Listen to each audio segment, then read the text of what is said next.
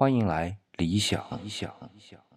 每天我们乌泱乌泱的加入到早高峰的人流或者车流中去的时候呢，总有这样的一个情况出现啊，那就是插队。我先不去对插队进行评判啊，只是想到呢，和二十年前相比，而且也不是比插队的情况是严重了还是减轻了，而是我们对于插队的那个容忍度或者说是心态变了。那记得二十年前啊。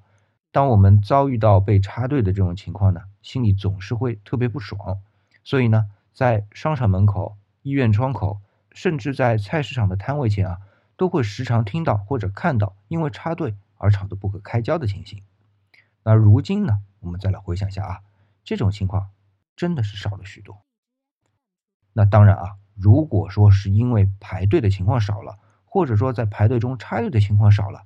那因为插队而争吵的情况呢？自然也会少，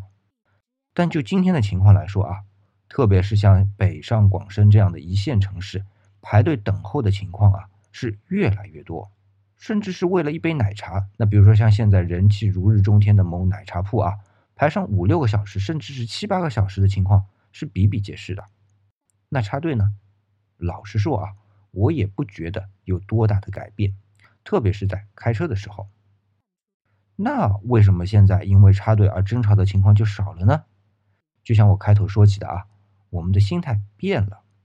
我们现在每个人啊都知道插队总不太好，但是呢，总有些特殊情况，比如说出门晚了点得赶时间，又比如说家里有点情况想早点回家，又或者呢，哎，女朋友撒个娇想早点喝到网红奶茶啊。总之各种各样的理由。那也就是说啊，我们总是会把要插队的理由啊。和插队不太好的这个道德约束放到天平的两端去衡量，虽然那些最后做出插队行为的人终究是把天平偏向了插队，但是啊，不会从一开始就是为了插队而插队的。那么在这种情况下啊，被插队的人呢，也就多了一种默契，至少知道对方是有一定理由的。那么在这种理解的心态下啊，对于插队的容忍度呢，也就高了许多。那我不知道我的这种理解啊是否合理，那所以呢，也邀请你在节目下方的留言区给我留言，谈谈你的想法。好，今天的节目呢就到这里，